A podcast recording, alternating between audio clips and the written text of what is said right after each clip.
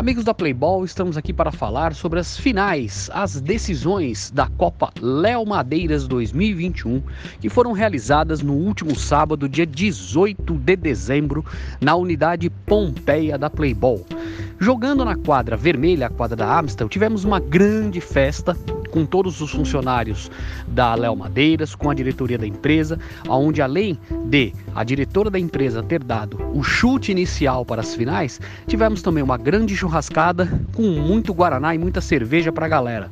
As famílias estavam lá de todos os times e foi uma festa muito bonita. E para o jogo, bola rolando, tivemos duas partidas que foram as decisões da Copa Léo Madeiras 2021.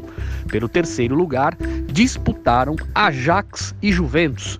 E foi uma vitória tranquila do time da Ajax por 9 a 1 com quatro gols do Tanque, Rodolfo Tanque, o grande destaque da partida. Ele liderou o time tecnicamente, ganhava as divididas, aplicou bons dribles, criou grandes jogadas, ajudou o time em todas as ações ofensivas e foi o comandante dessa vitória por 9 a 1.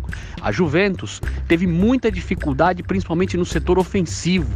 E aí, quando o time começou a cansar, começou também a tomar gols. E o placar de 9 a 1 foi justo pelo que vimos dentro de quadra.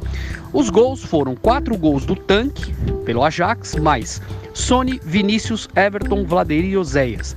Pela Juventus, o gol de honra foi do Douglas Costa. Portanto, uma vitória merecida nessa goleada, 9 a 1 e terceiro lugar, medalha de bronze garantido para o time do Ajax.